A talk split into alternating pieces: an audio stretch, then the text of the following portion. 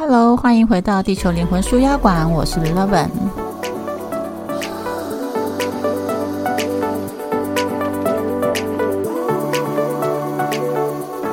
今天我读了一本书，叫做《财富精要》。这本书出来其实很久了。然后为什么会提到这本书？是因为我刚好最近在投资的市场上面有一点小小挫折。那投资本来就有赚有赔嘛，那总绩效是算是正的，但是有挫折的时候，我就会问自己，怎么会有这样子的体验呢？就是这个经验要告诉我什么？然后会再做再次的复盘，并且借由阅读来去给自己更多的启发。其实，在身心灵领域这么久啊，我在自己的身上会一直在观察我与金钱的关系，所以。钱呃，金钱意识跟财富的扩展，一直都是我很有兴趣的主题。然后在金钱意识的这个部分，我不是只看这本书，这是最近刚好旧书新翻，所以又重新拿回来看一下。一开始最能够让我最有感觉的是那个《当和尚遇到钻石》这本。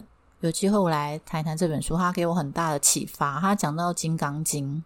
然后讲到就是如何在物质的世界中去修行。那因为那个时候我已经在身心灵领域学习了嘛，然后我就会觉得我上了那么多的课，然后我自以为的自以为，既然上那么多课，那很多的那个意识中的 bug 都已经被移除了嘛。那每天都活在一个很开心的正向的状态，所以会自以为说自己就是内在是丰盛的。然后就很好奇说，那你内在丰盛，那为什么外面就是既然我内在丰盛，那为什么我的物质并没有给我一个很明显的变化？我当时是这样子的一个想法，所以因此就会觉得说，那金钱这个主题会是我自我观察的一个很明显的标的。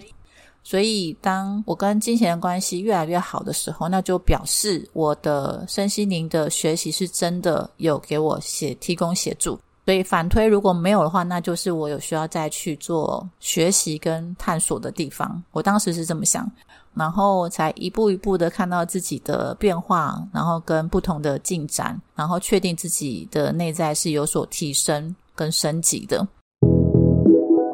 分享一下今天读到的部分，然后以及就是我之前看的时候的一些心得，我还蛮印象深刻。就是你没有提到，呃，人们共有的梦想期待呢，就是去获得幸福跟和谐嘛。那幸福包括了物质的满足跟心灵的满足，除非我们，但很妙的是，就是除非我们拥有健康、力量、知己、舒适的环境。然后吃得饱，穿得暖，否则根本就不会去想到幸福快乐这件事情。也就是说，我们不仅要能够满足自身的日常所需，还要能够拥有一切的舒适跟奢华。这个部分其实，在很多的那个身心灵的书中都有提到，就是就是有提到，就是说，我们每个人其实来到这里都是被好好的供养的。我们其实。我们的意念创造了这一切嘛，然后有所有的资源，只要我们付出相对应的努力，所谓努力不见得是辛苦哦，有时候可能就只是你必须要去到正确的地方，然后去讲正确的话，或是去遇到适合的人，做一些新鲜的尝试，这样的一些付出就是你的努力，然后你就能够去得到你梦想中的。那些东西、人脉、资源之类的，这本书呢，有一些我觉得可以分享的重点，就是他邀请我们要去训练我们积极思考的能力。就是，嗯，当你有去观察自己的时候，你就能够发现，当你在讲一些负面的话，或者是能够让自己的情绪是比较。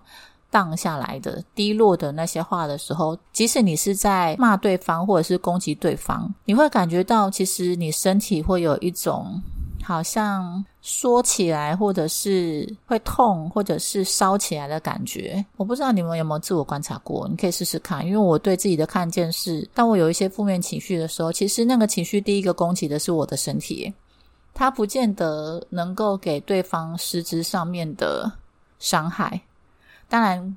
可能他心情上面，如果他在乎你的话，他也会被你影响。但是如果他是不在乎你的人，对他来说根本就不痛不痒啊。反而你在那样的情绪的过程当中，你是在逐渐的喂养你的身体，就是负面的频率。然后这本书也会提到，就是嗯，思考会主宰你的行动，所以你不会拥有超过你认知的金钱跟财富。所以所谓的金钱意识，就是你可能要去检视说，你跟金钱之间到底是处于一个正向的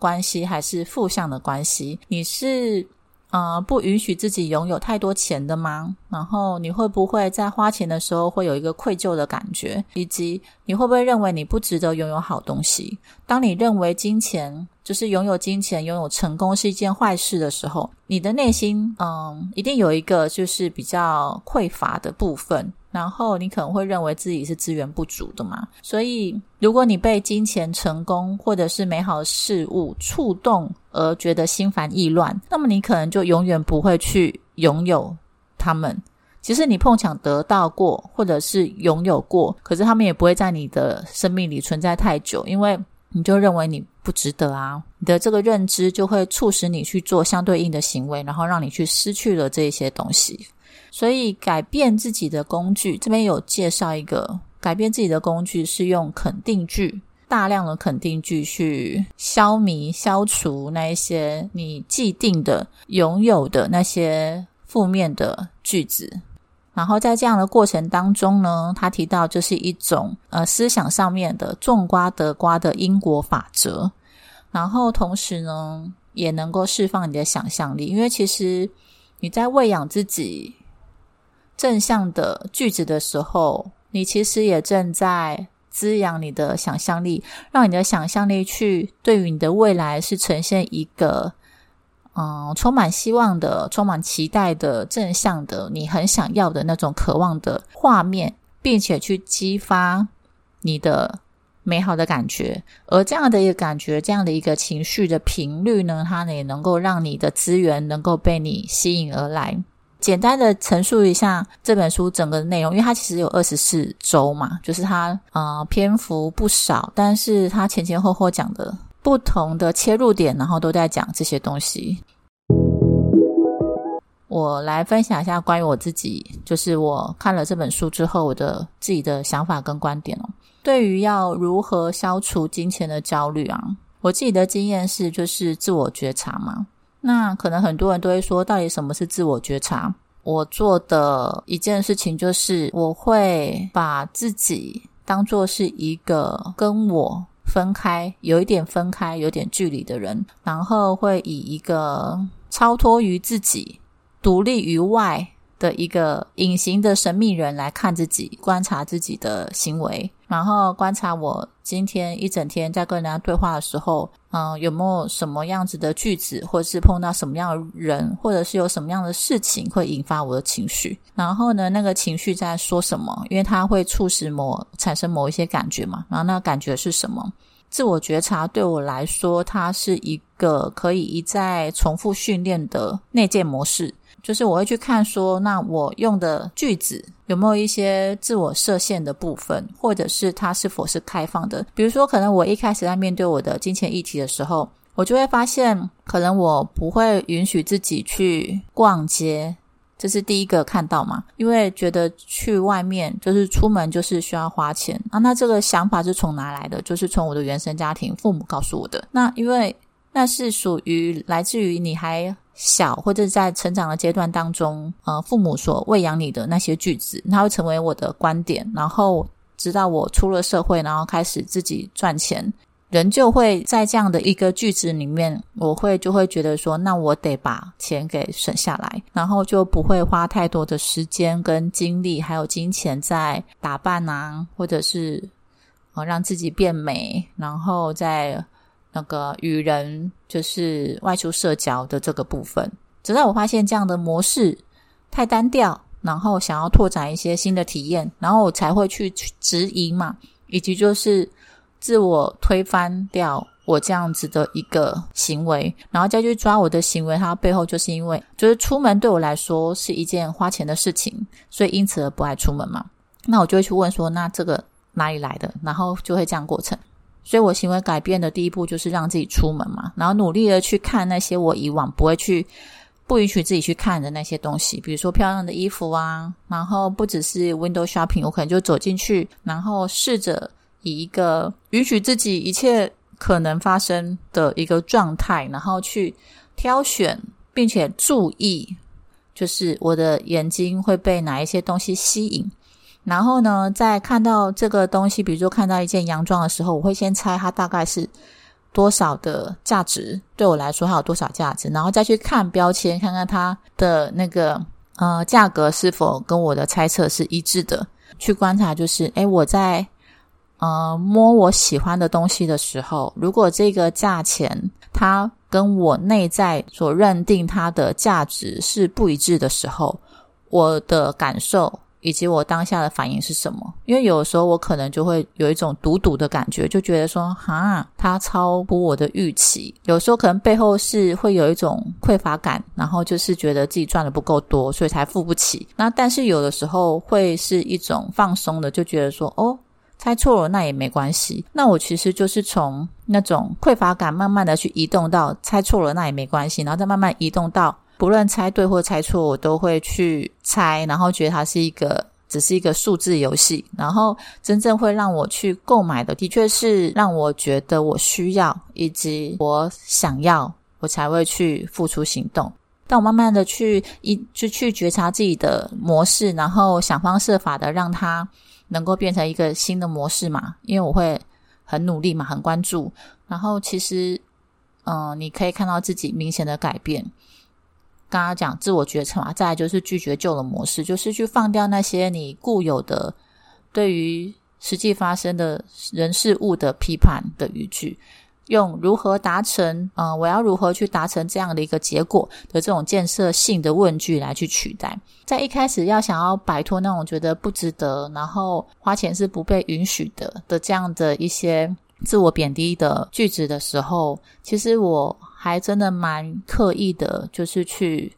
shopping 诶，然后去练习把那些衣服或是我喜欢的东西都试穿，但是不见得会买，因为当时的钱就没那么多嘛。可是呢，我会一次一次的去扩展，就是我对于金钱的感受，然后去增加我对于金钱的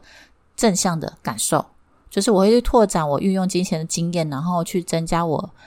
对于金钱的正向的感受，那而这样子的感受，其实它量多的时候能够得到质变，量大的时候能够得到质变。刚刚前面第一个讲的如何消除金钱焦虑，第一个是自我觉察嘛，第二个是拒绝旧的模式，不断不断的重复拒绝旧的模式，用新的模式取代，很密集大量的新模式去淹没旧模式再次出现的可能，然后再来就是成为新的你。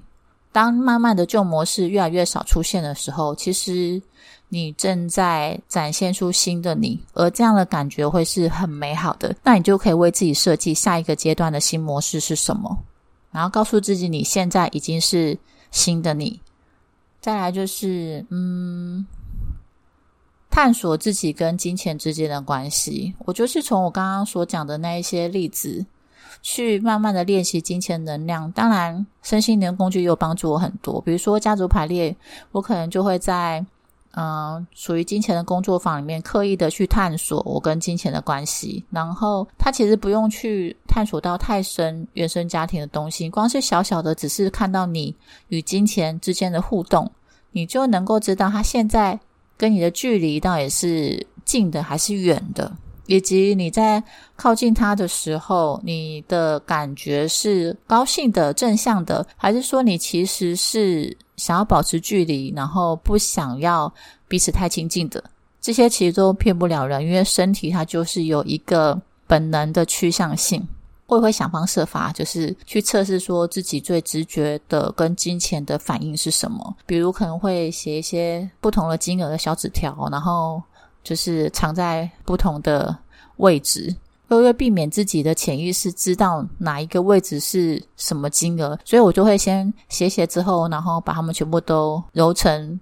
看不出来它到底是什么，然后就把它混一混，然后因为自己也不知道到底哪一个是哪一个纸，哪一个纸条里面到底写了什么东西，所以就乱放嘛，然后再看说我对于哪个最吸引，然后借由这样子的模式，慢慢就会发现自己有一些固定的行为，比如说。当时的就是回顾的话，当时的自己会有看到，就是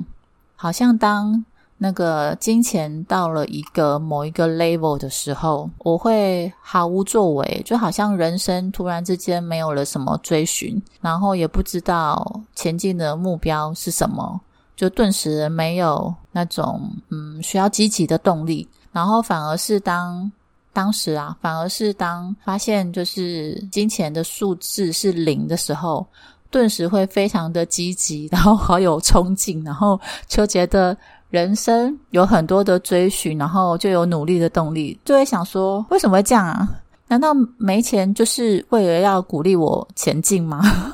所以当时就有那个好奇跟觉得很好笑的地方。可是后来呢？那是那时候状态嘛。可是后来慢慢的，我就再去多方面的阅读，然后以及就是增进自己。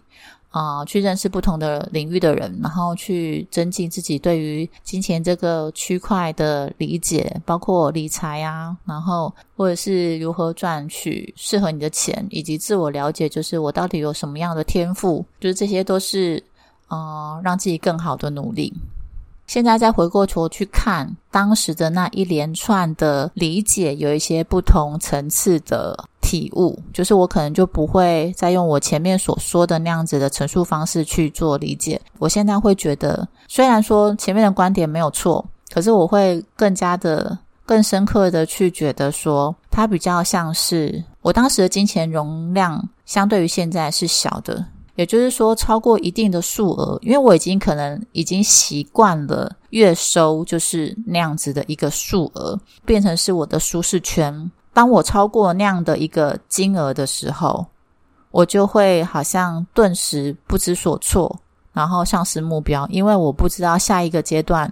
的那样子的一个生活会是一个什么样子的情况。就因为我没有去扩展我的认知，我没有去增加我对于美好物质的体验，所以我在这个部分是空的。这样讲会不会听不懂？嗯，简单的说，就是如果你习惯月收是十万块的生活，好处是你是不会容许你自己，就是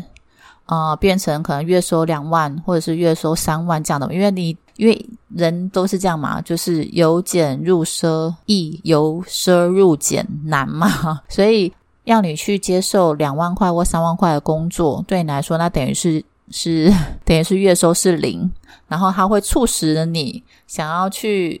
让你自己有赚多更多钱的机会，所以你可能会再去做别的可能性的选择，然后去满足你的那个舒适圈，也就是你已经习惯了那个每次都要有十万块零花钱的这样的一个生活状态。舒适圈本身让你感觉舒服，但也同时它可能会是一个限制。限制你迈向到更扩展的阶段，但是如果你扩展了你的经验，变成是你是月收一百万的，因为你在月收十万的时候，你可能想象不到月收一百万可以怎么过。当你没有这样的一个，你不接受这样一个可能性的时候，即使你突然之间得到了一个这样的收入，你其实会有蛮长一段日子是茫然的，因为那是你。之前没有想过，又或者是你有想过，可是你没有经验，你不知道该怎么有效运用，你没有这样子的一个认知、体悟、知识跟引导的时候，你是很容易就会让这样子的一个资产或者是金额不见的，因为你不知道怎么办嘛，你就很容易会无法清晰的、有效的、合理的运用它，因为它是你不熟悉的东西。要如何提升金钱的能量，或者是换个换个方式说，就是增强你跟金钱之间的正向关系。嗯，有几个有效的方法啊，就是我都也都曾经做过的。就是你可能第一个就是去接触比你更有成就、更有钱的人，你可以透过跟对方的相处或者去接触，你可能没办法给对方什么。嗯，协助，但是没关系，只要对方没有拒绝你的话，其实通常比你有能耐或有成就的人，大多数大多数都是很愿意教你的。起码我的经验是这样，就是你可以因此而透过跟对方的相处，然后去了解一下，哎，对方的思维、对方的价值观，并且可以去模仿跟学习他的行为的模式，因为他一定是有你的脑回路，你现有的脑回路还没有长出来的模式，他就是跟你有一些不一样的地方，所以他的生活成就才会跟你有所不同嘛。所以你如果想要，如果他的生活、他的成就，然后他的现实状况是你。很喜欢的，你很想要亲近的，那你就可以去接触他，然后试着去观察跟学习他有什么思维，他有什么行为是跟你是不一样的，然后慢慢的去扩展你的金钱的肌肉，就是嗯那样的认知，那样的那样的行为，然后再来就是那是第一个方式嘛，去接触比你更有成就、更有钱的人。第二个，我觉得是你可以增加你的财富体验。因为你知道，钱其实它是一个流动的概念，它有的时候不见得是一个实体的。就像转账，它其实就是一个数字，可是你没有去用它的时候，你可能就你没有把它去增加或者增强，或者是扩展你的生活体验的时候，它其实跟你会是有距离的。因为你可能拥有它有多或有少，你会没什么感觉，你会没有。赚钱的动力，因为你不知道干嘛，所以你可以去试着去扩展你的金钱的体验，比如说偶尔去吃一下高级的餐厅啊，享受一下物质的丰盛，它是能够强化你吸金的动力，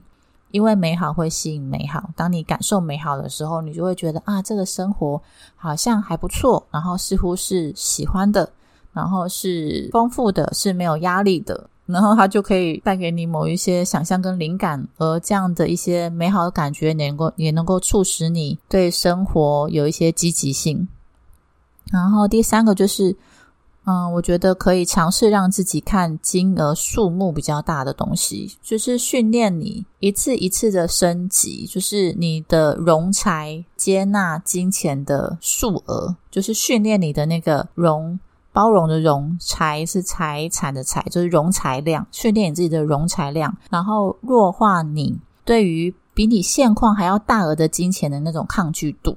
那个数字越大，就是它可能是你现在还没有机会去经手的数额，可是你多去看或者去想象，你正拥有或是你正在创造，然后借由那些体验让那样子的感觉深化，其实你就会慢慢的有所感觉。然后去去观察你对于这样的超出你预期的金额的抗拒程度有没有经过你的一次一次的练习或一次一次的想象，然后让让那个抗拒是变小的。这回过前一集我所说的，你到底有多爱钱？你真的是要有的时候你是真的实际遇到的时候，你才会知道你好像没有你想所以为的那么的爱钱。可是我们可以借由想象就能够去猜测、观察跟预判你的实际状况。因为思想其实就会去影响你的行为，然后它也会进入到你的潜意识，而相同的就是你的潜意识也会透过你的身体的直觉的反应，然后去让你观察到他正在想什么。然后再讲回到这本书，它其实就是二十四周的设计，然后我有一些练习，那个练习比较是教你如何。第一步就是把你的心静下来。第二步呢，它就是它透过它的各个每一周不同的内容来去一次一次的增强，就是说服你想象力是有用的，然后告诉你你要去如何的去吸引你所需要的资源。也就是说，它一次一次的强化这个认知，然后带来第三个就是你也能够从它每一周给你的。摘录的重点，以及它会带给你的那一些，因为它会从先冥想静心开始嘛，然后一周一周的增强这个冥想的动作，去让你能够静下来的情况之下去扩展你的想象力。那其实这样的一个过程呢，就是用想象力去去想象出你的未来美好人生的这样的一个过程，它其实也在训练你的专注。所以我觉得它整个的书籍的设计是环环相扣的。然后你也得要在，就是在实践的过程当中去看到你真实的现况，然后协助你更贴近你自己。所以我觉得这本书还蛮值得看的。但是如果你在身心灵领域已经很久的人，就是你有把你所有学到的那一些概念都运用在你的生活中，并且明确的去有一些进展，然后也运用的很好的，可能就觉得这本书写的还蛮浅的，嗯。所以有机会或有兴趣的话，都可以去书店翻一翻，然后自行的选择你是否要购买这本书回家，或者是买电子版。好啦，就先这样，今天讲到这里，谢谢啦，拜拜，祝福大家。再次邀请，如果你特别想知道某个主题，或是想分享你聆听后所启发的经验或共鸣。欢迎写信给我，说说你的故事。我的 email address loveandlink at gmail dot com。想要预约个人咨询的，请写下你特别想厘清的主题或困境。欢迎来连接，让我们一起每天每件事都越来越好。